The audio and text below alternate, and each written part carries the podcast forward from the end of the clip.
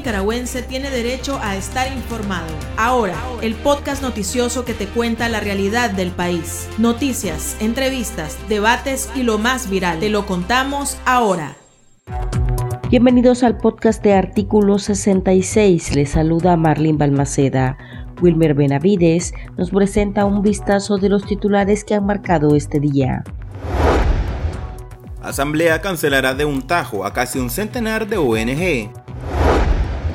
China designa a su primer embajador en Nicaragua después de seis meses del restablecimiento de las relaciones entre ambos países.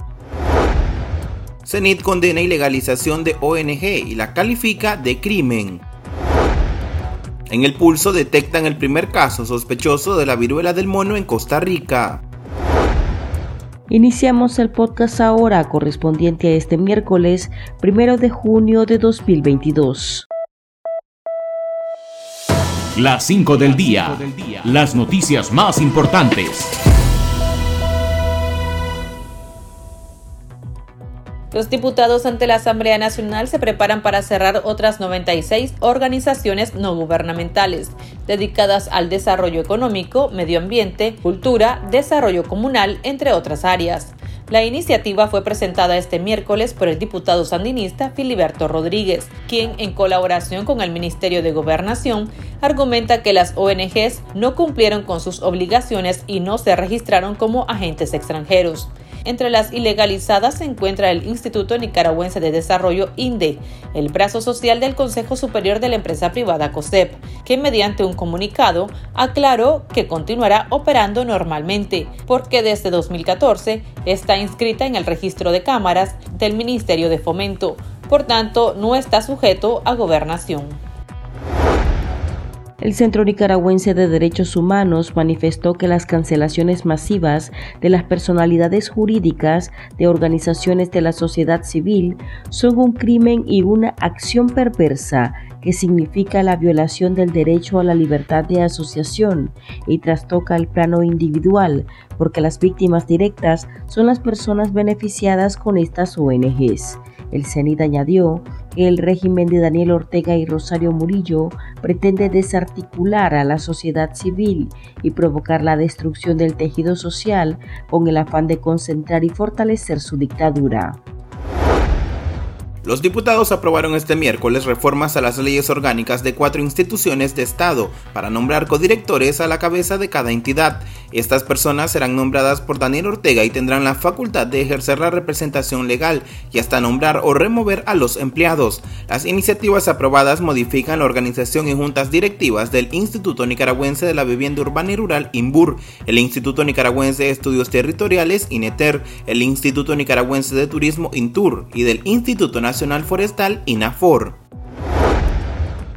El régimen de Nicaragua dio el beneplácito diplomático a Chen Shi como embajador residente y plenipotenciario de la República Popular China en el país, el primer delegado nombrado por el gobierno comunista de Xi Jinping en Managua, seis meses después del restablecimiento de las relaciones entre ambos países. Chen Shi ya tiene experiencia diplomática en dictaduras de América en junio de 2021 culminó su misión ante el régimen de Miguel Díaz Canel Bermúdez en La Habana, Cuba. El funcionario nicaragüense Orlando José Gómez Zamora es el representante de Ortega ante su aliada China desde el mes de mayo.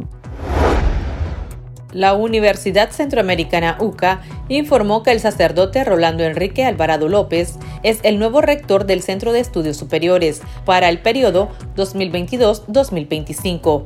La Secretaría General de la UCA, en una circular, detalló que a propuesta del padre provincial, la Junta de Directores nombró a Alvarado López como el sucesor del padre José Alberto Idiáquez para dirigir la institución educativa jesuita en Nicaragua. El nuevo rector es licenciado en teología con un doctorado en filosofía. En 1989 fue asistente personal del padre Ignacio Ellacuría, asesinado en El Salvador junto a otros cinco sacerdotes jesuitas. Actualmente era el coordinador de formación humano-espiritual en la Dirección de Identidad y Misión de la UCA. El pulso. Le medimos el ritmo a la realidad.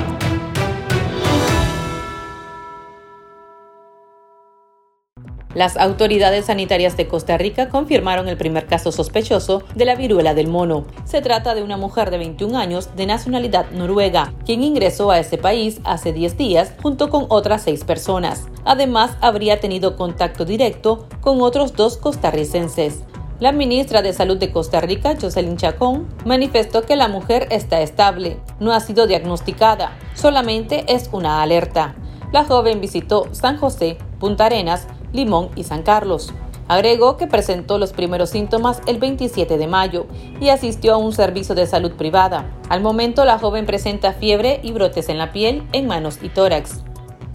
Escuchemos la explicación del doctor José Antonio Delgado, máster en salud pública y comunicador social.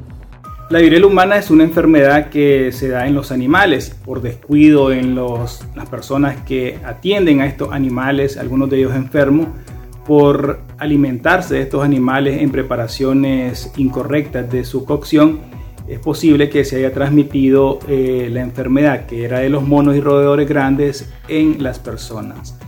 El avance de la tecnología y el transporte hace que esta enfermedad de estar de forma endémica, es decir, de permanecer en algunos países de África, esté ya en nuestro continente. El transporte hace esa transmisión rápida. La enfermedad en sí no es de alta transmisión, se necesita un contacto estrecho con una persona enferma, por lo tanto los demás alto riesgo serían los familiares cercanos a un enfermo y el personal de salud que atienda a esta persona. Es imposible tener una regulación a nivel de las fronteras porque eh, la persona tendría que venir evidentemente enferma y eso se detectaría desde que aborde el avión para eh, sospechar de esta enfermedad. Sin embargo, no hay una prueba que se pueda hacer para decirle a un pasajero que puede o no pasar una frontera marítima, terrestre o aérea. Lo que tenemos que hacer es seguirnos cuidando con las medidas de contención. Si yo menciono que una de las formas de transmisión es el contacto cercano, hay que evitar las aglomeraciones. Lo mismo para COVID-19. Eh, no, hay vacuna. Recuerden que esta es una enfermedad de animales que pasó al ser humano. La vacuna que viene de la, de la viruela humana, que se radicó en 1980. Se dejaron de producir vacunas. En muchos países del mundo no están los biológicos para hacer estas vacunas. Los países que la tienen están fabricando vacunas para aplicar a algunas personas de alto riesgo. Pero el número de casos no es preocupante como para pensar en una pandemia son casos aislados en ciertos países, es cierto. Llevamos alrededor de 90 casos a la fecha en 12 países, pero eso no implica que se vaya a determinar un efecto de una pandemia como COVID-19. Tenemos que seguirnos cuidando, incrementar nuestro sistema inmunológico a través de eh, comer saludable, hacer ejercicio y mantenerse con buena salud mental, emocional y espiritual. Algo también importante es que el tratamiento de esta enfermedad incluye los signos y los síntomas, es decir, es una enfermedad viral que no tiene un tratamiento específico y no hay una vacuna específica. La prevención sigue siendo la mejor herramienta. De venir esta enfermedad a Nicaragua y diagnosticarse, no hay por qué alarmarse, usted siga cuidándose, protéjase contra COVID-19 que eso le va a ayudar a protegerse. El médico Lionel Argüello, exdirector de epidemiología del Ministerio de Salud MINSA, también nos comparte sus recomendaciones ante la presencia de un caso sospechoso en el país vecino. Es una enfermedad del animal que se transmite al hombre y que éste luego pasa a otras personas. Se encontraba solo en África y se mantenía en vigilancia desde 1980 cuando se logró eliminar la viruela humana gracias a la vacunación. Habían aparecido algunos casos en humanos desde 1970 transmitido del mono a la persona, pero actualmente se encuentra en 16 países, inclusive en el continente americano, Bolivia y Argentina, con más de 250 casos confirmados por laboratorio y sospechosos, sin que se tenga ninguna relación con animales o personas afectadas, lo que llama la atención y por lo que se da la alerta a los países por la OMS. Doctor, eh, ¿cuáles son los síntomas o cómo se manifiesta la viruela del mono? La persona infectada entre 10 y 30 días presenta fiebre mayor de 38.5 grados centígrados, dolor de cabeza, tos, dolor muscular y malestar general. Se le inflaman los ganglios y le sale en la piel una erupción o tipo sarpullido con ampollas y costras en la cara, palmas y manos de los pies. Este momento es cuando más contagia. La enfermedad acaba solita en 2 a 4 semanas, solo en personas con las defensas bajas se complica y no existe un tratamiento específico. Debe investigarse hasta 21 días antes de que aparezcan los síntomas en los casos para la búsqueda de contacto, los cuales deben tener seguimiento por 21 días. ¿Hay alguna manera de evitar esta enfermedad? La forma de prevenirlo es, primero, estar atentos si se presenta en nuestro país o en países con los que tenemos más relaciones. Para ello, debemos diferenciar de cualquier enfermedad que produzca lesiones en la piel como varicela, herpes zóster, herpes simple, sarampión, zika, dengue, chikungunya, infecciones bacterianas de la piel, enfermedades de transmisión sexual, molusco contagioso y reacción alérgica. Luego, mantener la higiene más alta posible, especialmente el lavado frecuente de las manos con agua y jabón por lo menos 40 segundos, mantenerse alejado de las personas enfermas, evitar contacto con sus lesiones en la piel o con las sábanas y superficies que toque, usar guantes si es que tiene que tocar al paciente y usar ambos mascarilla quirúrgica. Existe la vacuna contra la viruela humana que también protege alrededor de un 85% contra la viruela del mono pero esa no está disponible, ¿cierto? En ciertos países que sí la cuentan y que hay en el mundo capacidad para producir más vacuna en caso de que fuese necesario. Ahora, ¿qué debe hacer el MINSA ante esta situación? El MINSA debe alertar, vigilar, reportar, educar al personal médico y a la población, fortalecer las medidas de prevención de la COVID-19 que son similares y estar atento, especialmente ahora que tenemos varicela presentándose en el país y no se nos ha comunicado tarea fundamental para lograr la participación de la población en la prevención y control de enfermedades.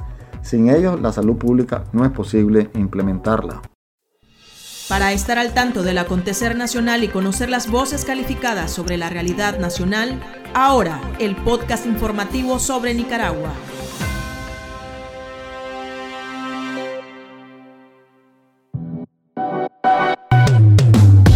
Tendencias, la viralidad de las redes sociales.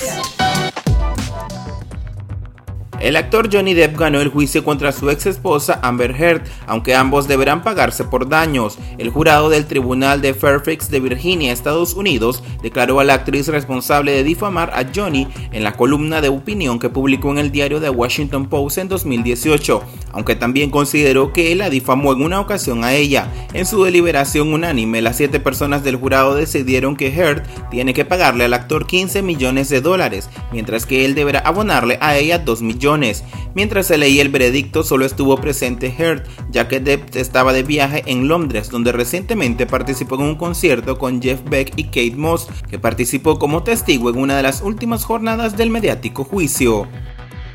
Aquí termina el episodio de ahora de Artículo 66. Continúe informándose a través de nuestro sitio web www.articulo66.com. Síganos en nuestras redes sociales, nos encuentra en Facebook, Twitter e Instagram y suscríbase a nuestro canal de YouTube. Hasta la próxima.